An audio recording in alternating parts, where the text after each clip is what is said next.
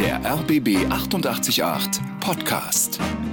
100% Promi. Hallo. Um nicht zu sagen Kölle Alaf, denn äh, du bist ja ansässig jetzt in Köln und da sind wir ja mitten im Karneval. Heute die Fädelumzüge, morgen Rosenmontag, Faschings. Da kennst du dich schon besser aus äh, äh, als ich, ehrlich Ja, gesagt. ist das denn so dein Ding? Was machst du denn dann zu Karneval? Ist über, äh, ehrlich gesagt nicht mein Ding, weil ich bin ja aus dem Ruhrgebiet und da gab es das nicht. Aber die Kinder haben natürlich ihre Schul- und Fädelsumzug und so. Vielleicht Rosenmontag mal gucken, wie das Wetter ist. Soll ja nicht so toll werden. Aber für die Kölner, also für meine Kinder gehört das natürlich irgendwie dazu, aber jetzt auch nicht äh, durchdrehen so. Also für mich ist das nach wie vor, äh, ich fremdel damit, weil ich, wie gesagt, das gar nicht kenne aus meiner Kindheit. Aber du hast es so gewollt. Du hast ja lange Zeit in Berlin gelebt, jetzt in Köln. Äh, da muss man dann durch. Äh, Ja, ja, genau, da muss man durch. Äh, wie, so bei, wie so viele andere Sachen. Aber also es ist schon toll mit der Tradition und die Kultur, die dahinter steckt, jetzt mit den Sitzungen und äh, die Bedeutung des politischen, des, des, des politischen Scherzes oder der äh, Ironie ist schon interessant, aber ähm, eigentlich äh, ist es trotzdem nicht so mein Ding. Wir stehen ja unmittelbar vor der Berlinale. Jetzt am Donnerstag Mhm. geht's los. Ist das auch so ein Hotspot für dich? Bist du da? Weiß ich ehrlich gesagt noch nicht. Also es sind natürlich viele Veranstaltungen. Ähm, es ist aber so, dass das erste Wochenende oder eigentlich sogar der erste, zweite Abend, dann hat man einmal alle gesehen und dann ist auch gut. Fariadim hat ja gesagt, man muss sich ähm, tatsächlich entscheiden. Entweder man guckt die Filme oder man geht auf die Partys. Ja, das ist, bei richtig. dir? Das stimmt. Ja, das stimmt. Also die, die Partys sind ja meistens später als die Filme, aber beides an sich zu machen. Also auch wenn man die Filme guckt, das ist ja auch, äh, wenn man jetzt äh, Journalist ist, äh, das kennst du vielleicht auch in Gehetze, weil die oft stehen da oft auf vorm Abspann schon, da kommt schon der fängt der nächste an und so weiter. Tickets zu kriegen für die Filme, das ist eigentlich der, der eigentliche ähm, Zweck des Festivals. Ne? Hm, Ja, und die Partys gehen ja auch gerne mal ein bisschen länger, gerade die Berlinale Partys. Ja, vor allem sind immer viele parallel, also es ist ein bisschen insgesamte Unruhe, man kann sich mit keinem so richtig unterhalten, weil jeder ist mit dem Blick schon woanders und äh, ein bisschen schön mal alle vielleicht oder Leute wiederzusehen, die man lange nicht gesehen hat, aber so richtig ins Gespräch kommt man dann nicht. Ja, und wie du sagst, wenn man es drei Tage hintereinander macht oder drei Abende, muss man aufpassen, dass man nicht demselben nochmal dieselbe Frage stellt. Genau, aber die wird er auch schon vergessen haben.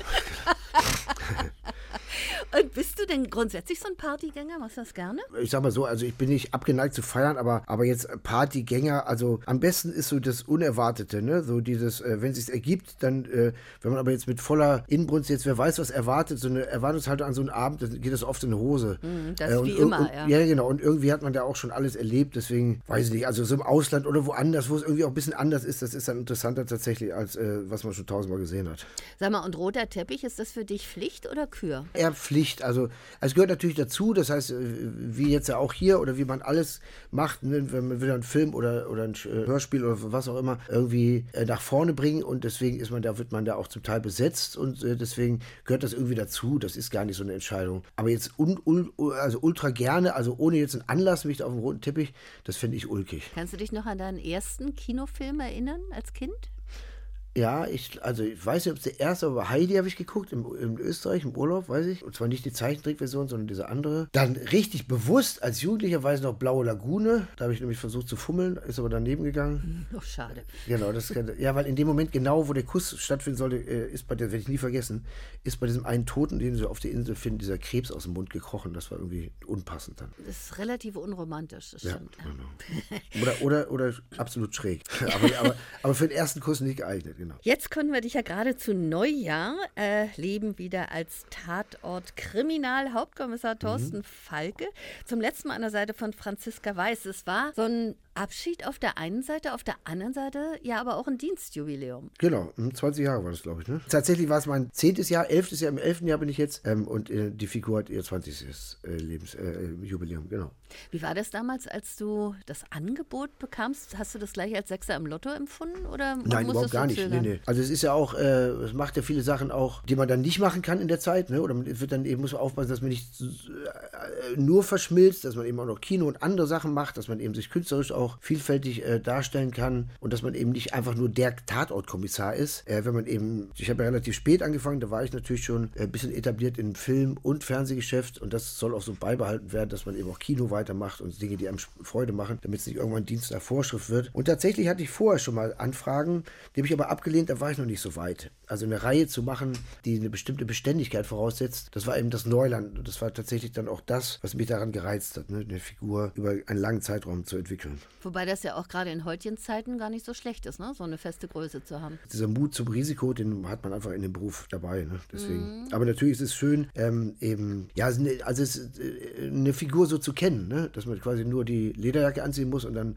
ist man die Figur, dass man gar nicht mehr groß äh, natürlich noch erspüren muss und gucken muss, wie fühlt sich die, wie fühlt sich die Figur oder was, wie verhält sich die Figur in bestimmten Situationen. Aber man ist der Figur halt so sehr vertraut. Ne? Konntest du die mitentwickeln? Natürlich, ja, ja, absolut. Also die haben ja dann auch mich gefragt, weil sie eben bestimmtes Haltung schon oder bestimmtes Bild von dieser Figur hatten und natürlich haben wir die dann weiterentwickelt und äh, zusammenentwickelt und äh, das ist auch immer, immer wieder ein Stück Arbeit tatsächlich, weil wir ständig neue Regisseure haben, ständig neue Drehbuchautoren und ähm, die, die wenigsten schauen sich alle Filme an vorher. Hast du früher selber Tatort geguckt? Ich glaube ja. Ich kann mich tatsächlich erinnern an diesen ersten, den habe ich heimlich geguckt bei meiner Tante. Schimanski. Nee, mit der Nastasia Kinski. Reifeprüfung. Reifeprüfung. Genau. Und der hat mich so umgehauen, dass ich wusste, warum ich das zu Hause nicht gucken so, äh, durfte. Den habe ich eben heimlich bei meiner Tante geguckt. War der eigentlich in Schwarz-Weiß oder war der Fernseher nee, der war, nein, der, ja, der war der Fernseher Schwarz-Weiß. Schwarz der war schon richtig in sagen, Farbe. Ja. So lange ist das nun wieder Nein, nein, aber nicht. es gibt da, äh, ja, Kunst, äh, genau, das war der, einer der großen oder einer der bekanntesten und tatsächlich den, das war mein allererster. Sag mal, hieß der nicht, ich weiß immer nicht, ob der reife Prüfung oder reife Zeugnis hieß, ja, weil der andere weil, ist ja mit Dustin Hoffmann. Genau, reife Prüfung ist mit Dustin Hoffmann. Dann war das nämlich hier reife, reife Zeugnis. Zeugnis. Genau. Ja, genau. Mhm. ja, das war ein großartiger Film. Ich ja. glaube, den haben wir alle geguckt. Und ja. zwar mehrfach. Lass uns mal ein bisschen in deinem Lebensbuch blättern, sage ich mal. Es ist ja immer interessant, die Menschen hinter den Rollen auch kennenzulernen. Du bist in der Nähe von Detmold geboren, in Herne aufgewachsen, eine Schwester, zwei mhm. Brüder und der Vater Offizier. Äh, gab's ja, aber, nur, aber, aber bis zum Hinzug nach Wanne-Eickel, ne? also ab da nicht mehr. Hm? Wanne-Eickel ist auch schön, genau. Wäre also, ich auch also, noch also, drauf gekommen. Genau, also, also Herne war ja damals, Richtig. das Wanne-Eickel und dann Herne, genau. Und da der Umzug ins Ruhrgebiet war Ende der Bundeswehrlaufbahn meines Vaters. Mhm. Gab es denn ein strenges Regiment bei euch zu Hause? So hattest du eine strenge Erziehung? Also es war nicht streng. Wir sind ja zum, zum, zur Anerkennung der Freiheit des anderen erzogen worden. Also Freiheit und die Entscheidung auch äh, äh und ähm, mach dein Ding, aber steh dafür gerade.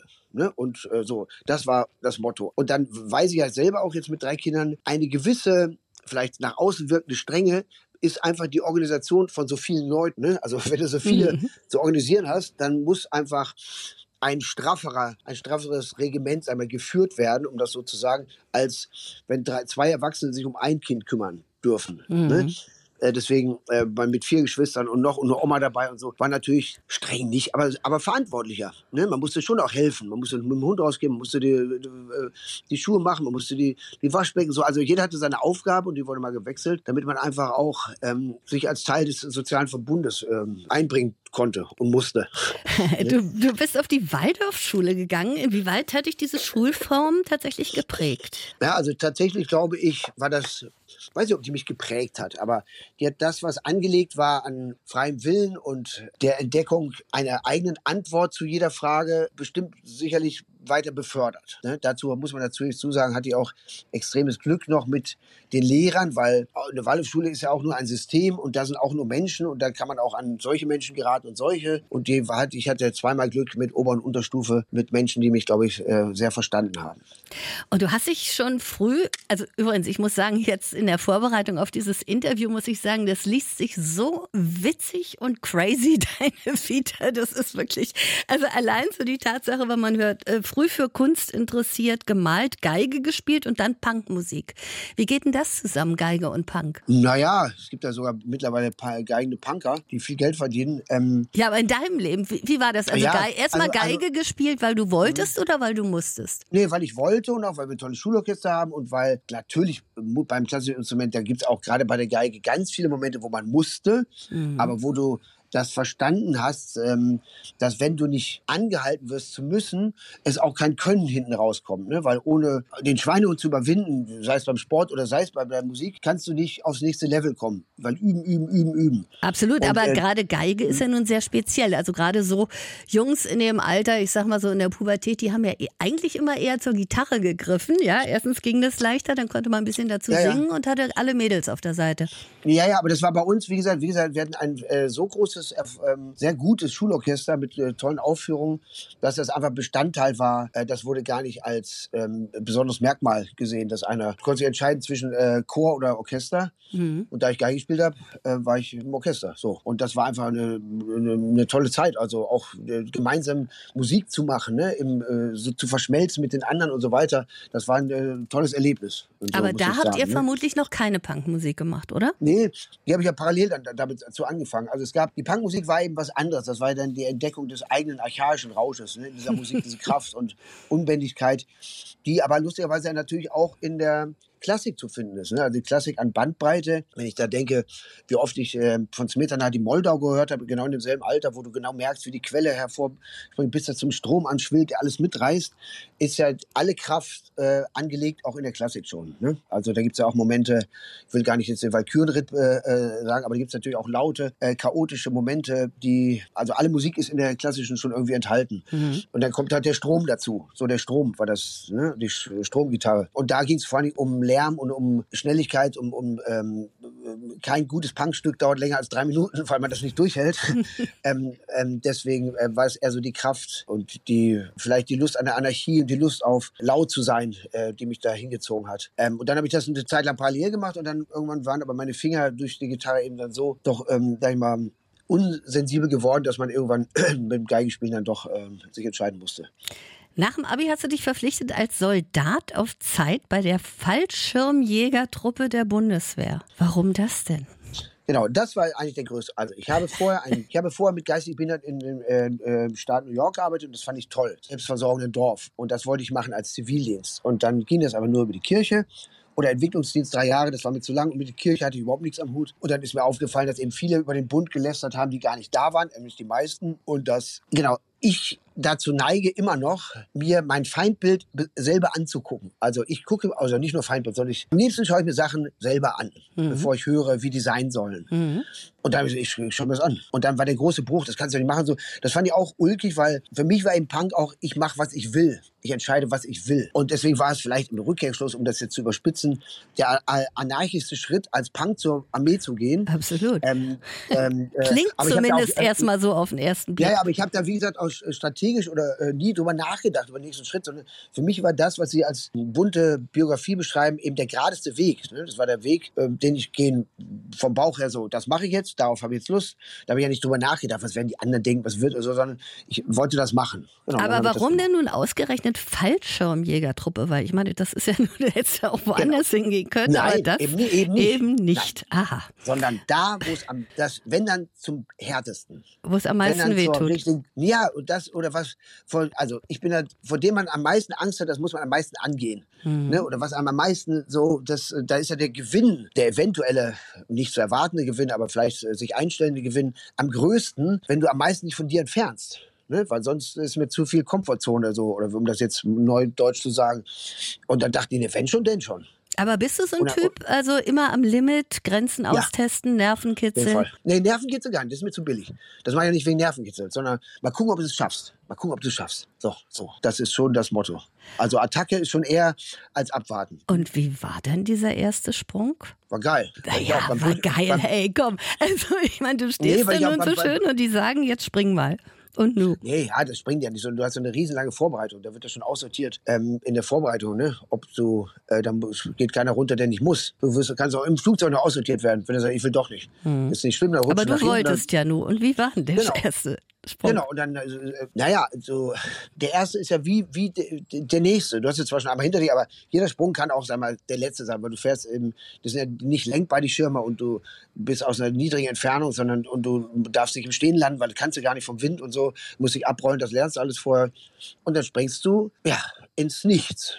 So, ohne Doppelboden, hätte ich fast gesagt. So, und das war eben dieser Moment, dann, dann landest du und dann fühlst du dich unsterblich. Ne? So, dann, so, so, so eine Art Rausch ist das.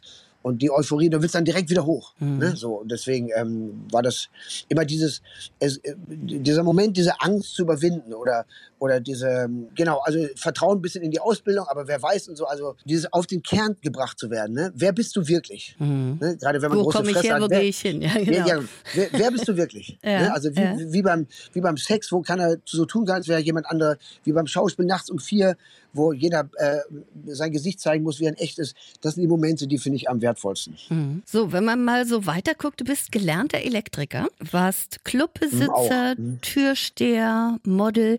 Das klingt so ein bisschen. Und ich ähm, habe ein Diplom. Das, meine Mutter würde jetzt sagen, ähm, Im Jodeln. Selig, ähm, du hast doch auch studiert und hast doch ein Diplom. Warum sagt denn das keiner?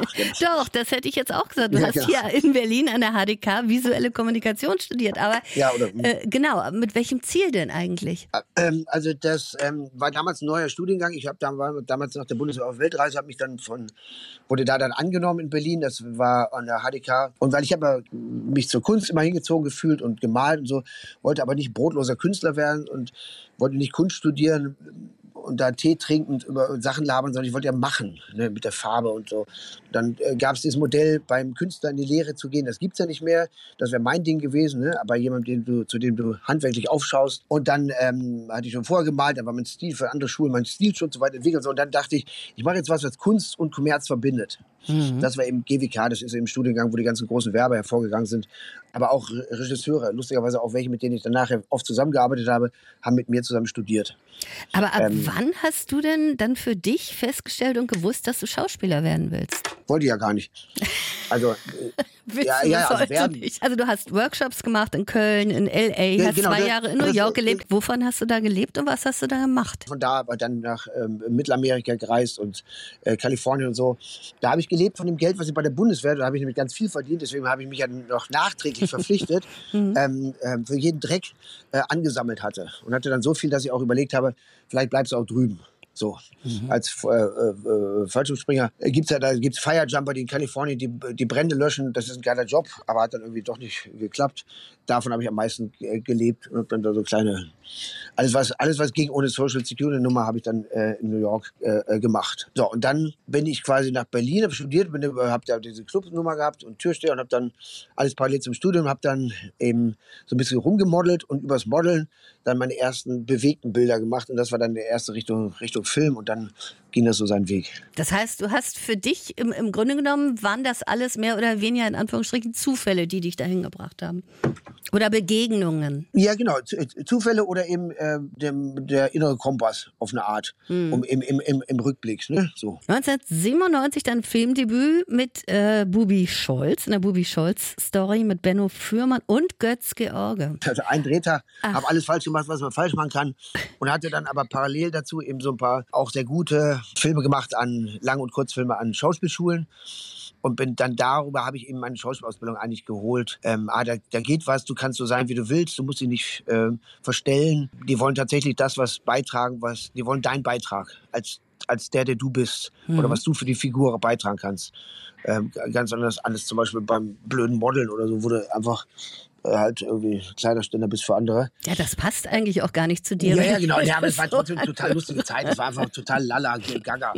Ähm, äh, äh, und genau wie die Musikzeit mit Gabi, das war ja auch mehr so ein, äh, äh, äh, genau, äh, entweder seiner Zeit weit voraus oder völlig daneben, sowas war das eher. Dann kam eben mit, hat der Arbeit mit Kai Wessel eben der Mut von Carsten, einen Unbekannten die Hauptrolle zu geben. Das war so ein bisschen der äh, gefühlte Durchbruch, wo man sich zum ersten Mal auch gefühlt hat, als du kannst jemand anders sein. Du bist gerade jemand anders. Ne? Dieses, diese Tür, durch die man bestenfalls gehen kann als Schauspieler zu jemandem anders hin, nämlich zu dieser Figur.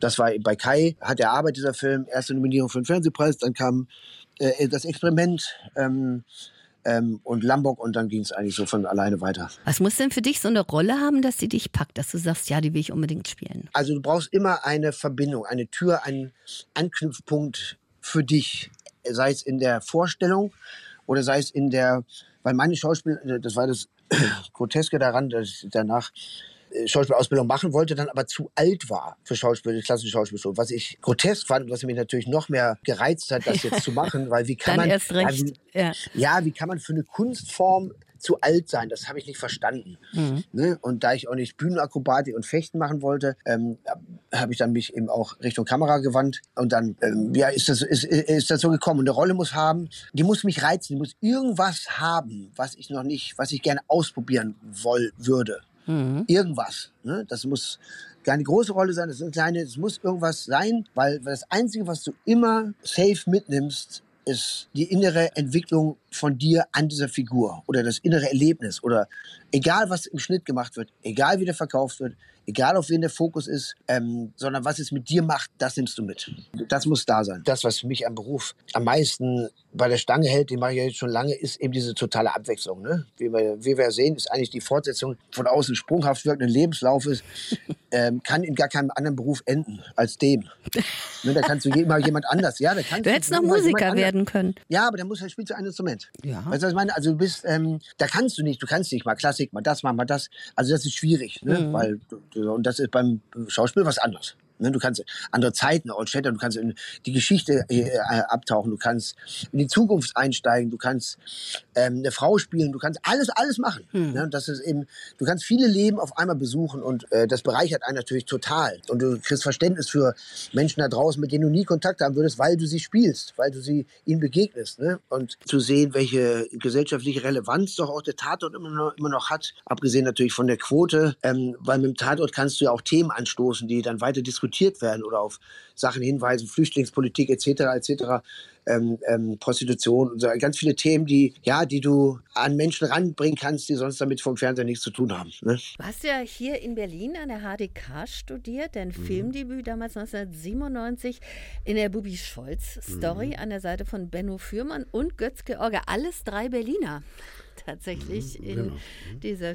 Was verbindet dich mit Berlin? Also es gibt da verschiedene Kapitel. Also früher war natürlich Berlin als Punk so die der Sehnsuchtsort Nummer eins mit Hintrempen und besetzte Häuser und Mauerfall und der beißende Rauch von äh, Kohleöfen. Ähm, Gerade im Winter, der eisige Winter, der frostige Winter, die Heizung, die nicht, äh, äh, weil man die Kohle nicht hochgeholt hat, die Kohlelastwagen, die Kohlekeller, wo geschüttet wurde. Und dann eben der, nach der Schule der Hinzug zu, eben zum, zum Studieren. Ne? Also das habe ich ja quasi aus, da war ich damals in Amerika auf Reise. Da war das halt die größte, die spannendste Stadt damals. Ne? Also das war direkt nach der Wende und äh, ich habe dann auch in Mitte gewohnt und da war alles, alles, alles war möglich. Und das war eben ganz tolle Aufbruchstimmung. Das war eben richtig, ähm, ja, ähm, wie sagt man hier, Eldo Eldorado.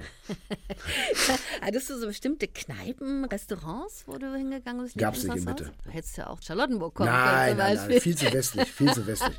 Nee, da, äh, also Charlottenburg habe ich auch studiert und gearbeitet äh, ähm, äh, in, in, der Kneipe und habe dann, hab dann auch später auch mal da gewohnt. Aber das Interessante war natürlich schon das, was, wie gesagt, vielleicht auch wieder, um da den Kreis zu schließen, das, was man nicht kennt. Ne? Also man ist ja quasi dann damals mit dem klapprigen äh, 100-8er Mercedes äh, durch Ostberlin, da gab es ja gar nicht mal einen Stadtplan, der stimmte. Da bist du irgendwo ein Buch rausgekommen oder ein Wandlitz oder so. Das war super, ne? In welcher Kneipe hast du gearbeitet? Café AE, das im, äh, im Café war das ein Architektencafé in den Savini-Bögen. Zwölf Apostel, dann ist da dieser super Buchladen ne, an der Ecke. Ja. Ne, der ist super, genau. Das war so. Da habe ich Krummelstraße, glaube ich, gewohnt oder Friedbergstraße, keine Ahnung, da irgendwo. Also ich war nicht so kieztreu. Ich war dann auch lange Kreuzberg in der Wrangelstraße, äh, die damals auch noch richtig runtergerockt war. Ecke Kuvri, also richtig böse, die nur belebt war, wenn vor dem 1. Mai die Polizeiwagen da geparkt wurden.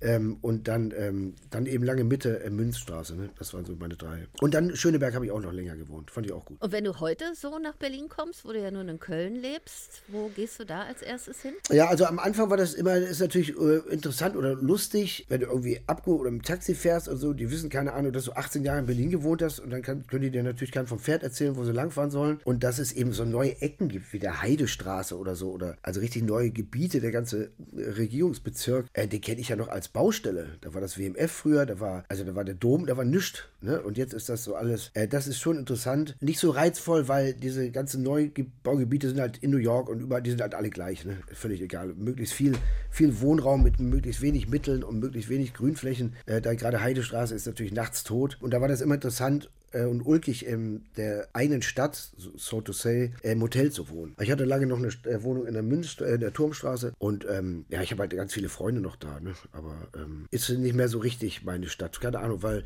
irgendwie dieses, dieses alles ist möglich. Ne? Das ist dann spätestens mit dem Umzug der, der Bundesregierung der Bonner äh, flöten gegangen. Jetzt nee. fühlst du dich zu Hause in Köln? Nee, Also, nee, also, also, ich, also ich bin in Köln, wenn, meine kind, wenn ich mit meinen Kindern bin hier so. Ne? Klar, Köln ist angenehm, ist für Kinder großziehen super. Bei Berlin ist ja so eine Hassliebe, ne? wenn man mal so sagt. Da ist ja viel auch Aggression, viel Armut. Ähm, äh, und das ist in Köln ein bisschen anders. Und der Kölsche ist halt einfach eine frohe Natur. Das kann natürlich auch nerven.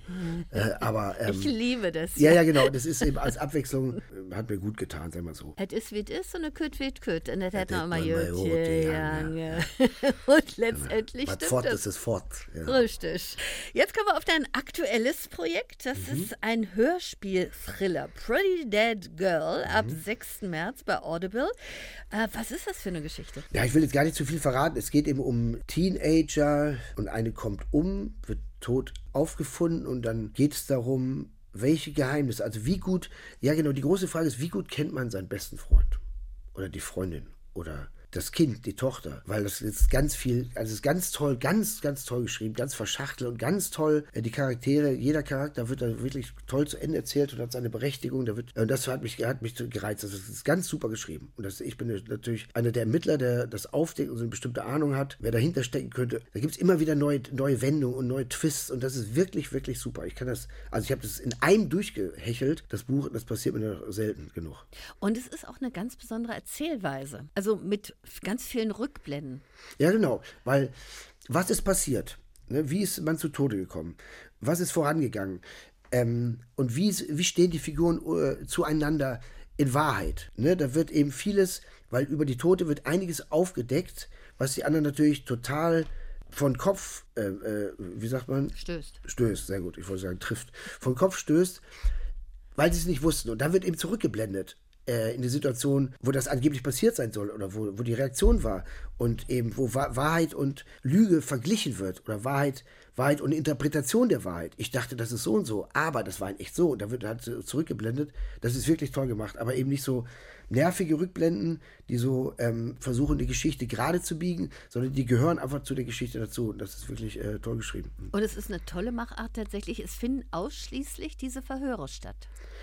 Genau, die, die Verhöre, beziehungsweise in den Rückblenden natürlich die, ähm, auch die Jugendlichen untereinander. Ne? Also die sich dann treffen und dann Dinge, die, die gibt es ja auch noch, also ohne dass der Kommissar dabei ist. Ne? Also es gibt au ausschließlich Gespräche. So ist das, ne? Also die beraten sich ja dann auch untereinander, dann entdecken die ja was dunkles Geheimnis über diese Person. Das heißt, wir sind manchmal auch mit den Jugendlichen einen Schritt den Ermittlern voraus, weil die natürlich auch wollen, dass bestimmte Sachen nicht aufkommen. Und ähm, das ist wirklich einfach toll gemacht. Für dich als Schauspieler ist das ja trotzdem auch was Besonderes, denn du hast äh, weder Mimik noch Gestik zur Absolut, Verfügung. Du musst dich lediglich auf deine Stimme konzentrieren und damit tatsächlich alles ausdrücken. Das ist wie beim Radio. Genau, da, wo man sagt, äh, weißt du was, das ist ein schönes, äh, das ist ein typisches Radiogesicht. Genau. Das ist so das Schlimmste, was man einem Schauspieler sagen kann. Versuch's doch beim Radio mit deinem Gesicht. ähm, nee, das ist, ist natürlich genau richtig, dass man eben gerade, also oft ist ja, beim Film ist oft so, das, was du nicht sagen musst, das kannst du spielen. Ne? Also alles, was man spielen kann, sollte man nicht sagen. Weil dafür ist das visuelle Medium eben da. Ähm, weil das machen wir im realen Leben auch nicht. Wir machen einen Blick oder schauen irritiert und so, aber sagen das nicht. Und ähm, wie bei einer Vernehmung bei der Polizei, wo der Verdächtige dann nickt, dann äh, muss man auch sagen, nee, das wird aufgezeichnet, bitte sagen Sie ja. Und so ist das eben auch, dass du alles nur verbal ausdrücken kannst. Und da kannst du natürlich ähm, mit der Stimme spielen, was du sonst eben mit der Mimik und der Gestik machst. Ähm, und das ist schon interessant, weil das so ganz anders fokussiert ist und ungewohnt und eben nur auf dieses eine, ähm, auf dieses eine Instrument. Das ist ja oft so, wir hören manche Stimmen und dann sind wir äh, schockiert, wenn wir diese Menschen sehen. Und das ist manchmal auch bei bestimmten Hörspielen und Hörbüchern auch gar nicht gut, den zu sehen, weil das gehört eben ins Ohr. Ne? Ja. Deswegen ja, also meine ich gar nicht despektierlich, sondern das gehört eben ins Ohr. Und ähm, diese Vorstellung auch liegt man richtig, das stelle ich mir so vor, die wird ja nicht aufgelöst und das ist natürlich ähm, viel ähm, kreativer. Ja, und so ist es natürlich auch, wenn du vorher ein Buch gelesen hast und dann den Film dazu siehst, ne? dass du da erstmal eine ganz andere eigene Vorstellung hast und dann siehst du es auf der Leinwand und sagst vielleicht, ah, manchmal ist es besser und manchmal Ja, aber du, selten. Äh, selten, Selten, ist es so, ne? weil, weil dieser, der erste, die Initial, äh, Initialbegegnung mit dem, mit einem, ähm, mit einem äh, Inhalt ist natürlich, also ich glaube, es tut, es ist halt dem Film gegenüber immer unfair, weil du kannst natürlich, jeder hat seine eigene Vorstellung, da kann man kein, gar keinem gerecht werden. Ne? Der Film ist ja, äh, ist eine Vorstellung des Regisseurs oder des Produzenten oder so ähm, und die gehört eigentlich nicht äh, und wenn man vorher das Buch gelesen hat, dann machst du automatisch, als vergleichst du. Das geht gar nicht anders. Oder das war besser, das war nicht. Auch unterbewusst machst du so eine Strichliste.